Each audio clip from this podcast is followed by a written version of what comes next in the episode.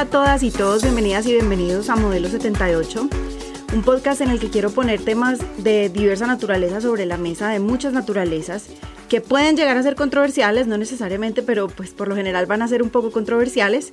Eh, pero precisamente lo que yo quiero es combatir esa polarización que se vuelve tan dañina al abordar los temas dogmáticamente. La idea entonces es empezar conversaciones basadas en hechos, eh, y basadas en experiencias y no conversaciones que estén basadas en chismes o en propaganda. Pero tal vez lo más importante que quiero hacer con estas conversaciones es que sean eh, espacios donde siempre estimulemos la empatía. Aquí vamos a hablar de política, vamos a hablar de historia, de filosofía, vamos a hablar de la conciencia, de la vida en general. Vamos a tocar temas eh, sobre el medio ambiente, sobre nuestras relaciones personales y ustedes van a ser parte fundamental de estas conversaciones. Entonces, quiero que me envíen sus comentarios, sus sugerencias y que conversen conmigo. Soy Diana Rueda y estoy feliz de que me acompañen, estoy feliz de que me escuchen. Eh, les, voy a, les voy a contar rapidito quién soy yo y después cómo vamos a estructurar este podcast para que se hagan una idea. Yo soy comunicadora social y periodista, eh, tengo una maestría en ciencias políticas y relaciones internacionales, soy colombiana, soy mamá, soy abuela soy esposa, mujer, eh, soy amiga, hija, soy doctora corazón, eh, cuando me toca, que es bastante frecuente. Me gusta leer sobre todo historia y filosofía, pero pues también me encantan las novelas clásicas y esas romanticonas superficiales también. Me encanta leer Condorito y me encanta leer Mafalda. Me fascina el cine. Em, el sueño de mi vida es escribir libretos para cine, pero pues todavía no me da el talento para eso. Me encanta hacer crucigramas, lo que pasa es que nunca los termino, pero me fascina intentar terminarlos. Me encanta la poesía, pero pues yo no soy ninguna intelectual ni me las voy a dar aquí intelectual. Yo, yo sigo buscando respuestas tan trascendentales eh, que van desde qué hago aquí, quién soy yo, hasta cosas como por qué Carrie se quedó con Big y no con Aiden en Sex and the City, o por qué Betty la Fea se quedó con el guache de Don Armando y no con Michelle, o sola. Me fascina cocinar, me encanta el vino, las margaritas, me encanta el aguardiente, el guarito, como le decimos en Colombia. Pero pues ya llegué al punto de la vida en el que el guayabo le ganó la batalla a la rumba hace rato y yo a las 9 de la noche ya estoy amanecida. Eh, medito, o creo que medito, yo creo que seguiré más bien intentando callar mi mente por el resto de la vida, pero pues yo juro que medito. Soy más rockerita que reggaetonera, pero como buena colombiana yo le bailo lo que me pongan. Eh, me creo una mega cantante, sobre todo cuando estoy sola en el carro. Yo juro que le pego a todas las notas cuando voy en el carro. Canto a todo pulmón, así la loca que está en el carro del lado en el semáforo en rojo, que está cantando con pasión, así. Soy yo, esa soy yo. Eh, también cuando estoy con mis amigas y, encontramos por ahí un cepillo de pelo o una espátula de la cocina para usar de micrófono, también juro que le pego a todas las notas. Me gusta hacer ejercicio, me gusta correr, eh, digamos que lo disfruto, pero pues he aprendido a amar mis gorditos y mis celulitis simplemente porque me gusta demasiado comer. Entonces, pues digamos que retiro que hago ejercicio porque lo disfruto y yo diría más bien que hago ejercicio para poder comer rico. Eso sí, como muchas frutas y verduras porque pues ya llegué a los 45, entonces la hora del colesterol llegó a mi vida y toca. Pero nunca despreciaría un chicharroncito colombiano o un helado una miloja de la Suiza. Esto pues es una cuña no pagada. Cuando vayan a Manizales tienen que comerse una miloja de la Suiza. Es lo más rico que hay. Se los digo desde el corazón. Les juro que a mí no me están pagando por decir esto. Mm, soy más de perros que de gatos. Los gatos me parecen muy tiernos, pero nada, nada como un perro. Eh, tengo dos perros. Y también soy de delfines. Me fascinan. Tengo una fascinación extraña por los delfines. Me considero una persona de centro en el espectro político, pero me muevo un poco para la izquierda, un poco para la derecha, dependiendo de las situaciones. En Colombia nos dicen tibios. No de una forma muy amable, pero bueno, yo me siento orgullosa de ser tibia. Yo quisiera creer que estoy en permanente crecimiento. No físico porque me quedé en metro y medio, pero sí crecimiento para adentro. Entonces todo el tiempo estoy tratando de aprender, de leer, de, de entender las situaciones. Ese es básicamente el resumen de quién soy yo. Yo soy muchas cosas y no todas van hacia el mismo lado. Soy como una contradicción andante, dirían unos. Pero yo más bien diría que yo soy un complemento de muchas visiones de mundo. Em, eso sí, yo siempre le apuesto y siempre le voy a apostar al respeto y a la convivencia. Porque este podcast se llama Modelo 78 y de dónde nació. Bueno, pues obviamente yo nací en 1978 y aunque todos siempre creemos que nuestra generación es la más especial de todas, eh, yo como parte de la mía creo que haber tenido mi niñez y mi juventud al finalizar el siglo XX tiene unos componentes muy especiales, unos componentes muy importantes. Mi generación ha visto tantos cambios tan rápidos, eh, pero todavía sabemos cómo era el mundo antes de Internet, antes de todo este movimiento digital. Todavía íbamos al centro comercial, nos encontrábamos con amigos en la esquina a hacer nada. Socializábamos para todo, socializábamos para trabajar juntos, para estudiar, para cooperar, para jugar, para divertirnos y, hasta para pelear socializábamos, pero todo lo hacíamos de frente. Los rumores y los chismes todavía se quedaban en grupos pequeños. Eh, disfrutábamos de, de, cada experiencia, de cada segundo de nuestras experiencias, sin tener que tomarle foto a todo, sin tener que grabar todo. Y el mundo era tan grande los problemas de los otros países eran de ellos, los problemas de nuestro país eran de nosotros. Eso pues tiene mucho de bueno y también tiene de malo, eso lo vamos a hablar después en otro, en otro episodio. Pero yo siento que al tener menos información del mundo y, y no tan bombardeada de tantos puntos de vista, no nos angustiábamos tanto ni nos sentíamos tan impotentes. Además el periodismo siento que era mucho más responsable y más profesional. Eh, teníamos tiempo de televisión con nuestros papás, entonces veíamos las cosas con ellos y pedíamos explicaciones, eh, comíamos en la casa con nuestros padres, teníamos conversaciones todo el tiempo. Vimos el triunfo del capitalismo y soñamos con un mundo mejor y más equitativo, más libre. Eh, fue una promesa que de pronto no se cumplió, todavía está por verse, pero esto lo creímos cuando éramos niños o adolescentes, entonces esos son sueños muy bonitos a una edad muy hermosa. Ver el muro de Berlín eh, caer fue una cosa maravillosa. Había tanto amor en esas imágenes, todas esas personas reencontrándose después de décadas de no verse.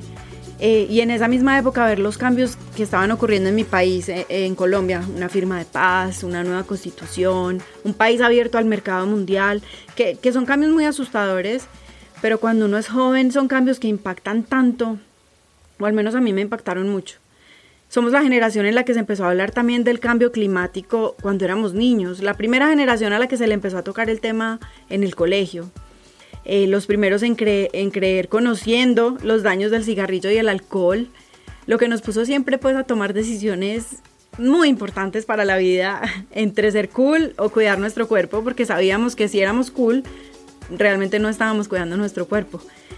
Eh, yo pues nunca fui muy cool, que digamos, yo era más bien como nerdita. Pero digamos que el aguardiente fue un compañero de, alegrías y de tristezas muy importante en mi juventud, tal vez por las razones equivocadas. Somos también los jóvenes en Colombia que no podíamos salir de nuestras ciudades. Eh, somos los jóvenes a quienes la, la guerrilla nos mantenía amenazados de secuestrarnos, a quienes los carteles nos ponían bombas en cualquier cajero electrónico a cualquier hora del día, a quienes nos mataron a nuestros padres, a nuestros amigos, a quienes nos vendieron la idea de que la solución realmente estaba en las armas y tal vez no en conocer los problemas reales de nuestro país. Nosotros realmente no conocíamos el país. Somos una generación como de no importa lo que toque hacer, hay que acabar con el enemigo. Somos la generación de la violencia de estos carteles, de las drogas, de la cocaína, de la guerra contra las drogas, eh, de la guerra contra el terrorismo. O sea, no es una sorpresa que estemos cansados de la violencia y que queramos que se acabe ya. Así sea punta de bala para muchos, o para muchos otros, como en mi caso, negociando con gente que nos ha causado muchísimo daño, pero con la disposición de escuchar, de tratar de entender, de tratar de perdonar y tratar de avanzar somos una generación que realmente no conoce nuestro pasado. Y yo pienso que es por varias razones. Una, porque nuestro, nuestro presente siempre fue muy frágil cuando éramos jóvenes. Además, los cambios tecnológicos, políticos y económicos ocurrieron tan rápido, estaban ocurriendo todos los días tan rápido, que empezamos a correr desde muy chiquitos para que el mundo no nos dejara. Y realmente nunca miramos hacia atrás. Pienso que también el futuro siempre fue tan incierto para mi generación en Colombia que la prioridad era estudiar duro, trabajar duro, asegurar cualquier estabilidad posible antes de que fuera demasiado tarde. Muchos incluso emigramos. Somos una generación, yo diría que fatalista, somos pesimistas, somos temerosos, somos, estamos muy traumatizados, pero también somos muy competitivos, muy disciplinados Somos ambiciosos de vida, de dinero, de seguridad. Somos ambiciosos por tener, tener, tener, porque crecimos pensando que todo el tiempo nos querían quitar. Tal vez la vida hoy es mejor, tal vez es peor, yo no sé, ese no es el punto. Eh, yo siento que yo todavía sigo corriendo, yo sigo como en ese corre-corre y haciendo un esfuerzo enorme por parar y por disfrutar la vida. Lo que sé es que ser de mi generación me ayuda a tomar ingredientes del pasado, esas relaciones personales tan importantes que formábamos y las mezclamos con los ingredientes de hoy. Este podcast nació de muchos lugares. Primero de mi necesidad de aportarle al mundo elementos que aprendí en mi niñez. Eh, en mi niñez fue cuando aprendí a ser resiliente y aprendí a ser fuerte, como todos los colombianos de todo lo que he aprendido con mi educación, de todo lo que leo y también de mis experiencias de vida. Entonces este podcast va a tener mucho de mis experiencias de vida, espero que no les moleste. También ha sido esa búsqueda permanente de pertenencia desde que era muy niña a una sociedad en la que crecí y en la que realmente no encontré muchos rincones para ser quien soy. ¿Se acuerdan cuando les dije que el alcohol fue parte importante de mi juventud? Tiene todo que ver con esa búsqueda. Entonces ese instinto de cuestionarlo todo, eh, todo lo que me dijeron cuando yo era niña, de cuestionar tantas verdades absolutas que ahora no son tan absolutas, hacen parte de la mujer que soy hoy y que quiero compartirles. Modelo 78 nació como una herramienta para comunicar cosas que siento que debo comunicar, eh, sobre todo después de escuchar de gente que quiero mucho, que no están interesadas en leerme, que no están interesadas en escucharme simplemente porque les incomoda. Nació entonces de una lucha por no callar, una lucha por no dejar que, que el miedo, que la vergüenza, que esa pertenencia, esa búsqueda de pertenencia me silencie. Modelo 78 nunca debió ser un podcast. Lo mío definitivamente es escribir. Me acuerdo cuando estaba en la universidad eh, y vimos los módulos de radio y de televisión, eh, que estábamos aprendiendo a hablar enfrente de la cámara o enfrente del micrófono me acuerdo que mis profesores rapidito me hicieron saber que lo mío era escribir o trabajar detrás de las cámaras. Pero tal vez mi mayor motivación, la más grande de todas, es definitivamente dejarle a mi hijo un legado, compartir con él todo lo que ha aprendido en la vida, que puede o no servirle. Pero quiero dejarle este podcast para que siempre me sienta cerquita. La persona que ustedes van a ver y van a escuchar aquí es simplemente lo que yo soy. Bueno, ahora les explico la estructura del podcast. Modelo 78 tendrá cuatro ejes principales. El primero es el Ágora, que es la plaza pública donde vamos a tocar temas que tengan que ver con la convivencia sana, con los seres humanos como seres éticos y políticos, con el derecho, con el deber y en general con la construcción de sociedad. El segundo eje se llamará memoria, es mi eje favorito. Aquí hablaremos de hechos, personajes y eventos históricos que nos den un contexto a situaciones actuales eh, que digamos vemos en las noticias o que vemos en las redes sociales, que es lo que más consumimos para recibir información. Eh, y que son situaciones que tal vez no entendemos muy bien porque no entendemos sus orígenes. Entonces vamos a hacer recorridos desde el pasado para tratar de entender el presente. Pero lo que más me gusta a mí de este eje es que vamos a contar historias maravillosas, vamos a, contar historias que tal vez ustedes nunca se hubieran imaginado eh, y que les prometo que les va a ayudar a entender lo que pasa hoy. El tercer eje es el agape, que es muchísimo más personal.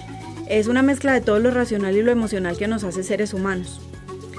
Aquí vamos a hablar de nuestra capacidad y responsabilidad de volver a humanizar al otro, de conocernos como seres inteligentes y seres que cometemos también muchos errores, de reconocer nuestras vulnerabilidades y abrazarlas. Vamos a hablar de todas esas herramientas que nos recuerdan que hay una sabiduría superior o colectiva ya sea desde un enfoque espiritual o humanista, como les funcione a ustedes mejor. Vamos a tocar temas como el liderazgo, vamos a tocar temas como la inteligencia emocional, la salud mental, el dinero, la espiritualidad, las relaciones personales, que pueden ser amigos o la pareja. Vamos a hablar de filosofía, de psicología, mejor dicho, un sancocho de temas que nos ayuden a evolucionar y a reconocernos como parte de algo que es muchísimo más grande que nosotros. El cuarto eje es hermoso, eh, se llama el acuario. Y aquí vamos a hablar del hogar que compartimos con todos los seres vivos, eh, que es nuestra única casa. Vamos a hablar del planeta Tierra. Un sistema vivo que vamos a ver desde dos frentes. El primero es su funcionalidad, para entender cómo lo podemos utilizar, cómo lo podemos explotar responsablemente para nuestro desarrollo económico y social. Y el segundo frente va a ser desde su sabiduría, esa sabiduría de la naturaleza, esa sabiduría del cosmos. Y la idea es ver el planeta como un sistema delicado, pero supremamente resiliente, que se mueve permanentemente para buscar un equilibrio al cual nosotros nos tenemos que adaptar y no lo contrario, que es lo que siempre hemos creído. Espero de verdad contar con todos ustedes, espero que este proyecto les guste y lo aprendan a querer tanto como lo he aprendido a querer yo. Siempre vamos a poner eh, sobre la mesa las diferentes posiciones frente a los temas. La idea de esto es que humanicemos las razones que todos tenemos al defender o al atacar algo y que encontremos en la inteligencia de la otra persona una puerta para conversar. Así no estemos de acuerdo con sus ideas, así no estemos de acuerdo con sus posturas. Sin embargo, yo les voy a prometer una cosa. Casi siempre ustedes van a cambiar su opinión cuando escuchan a alguien.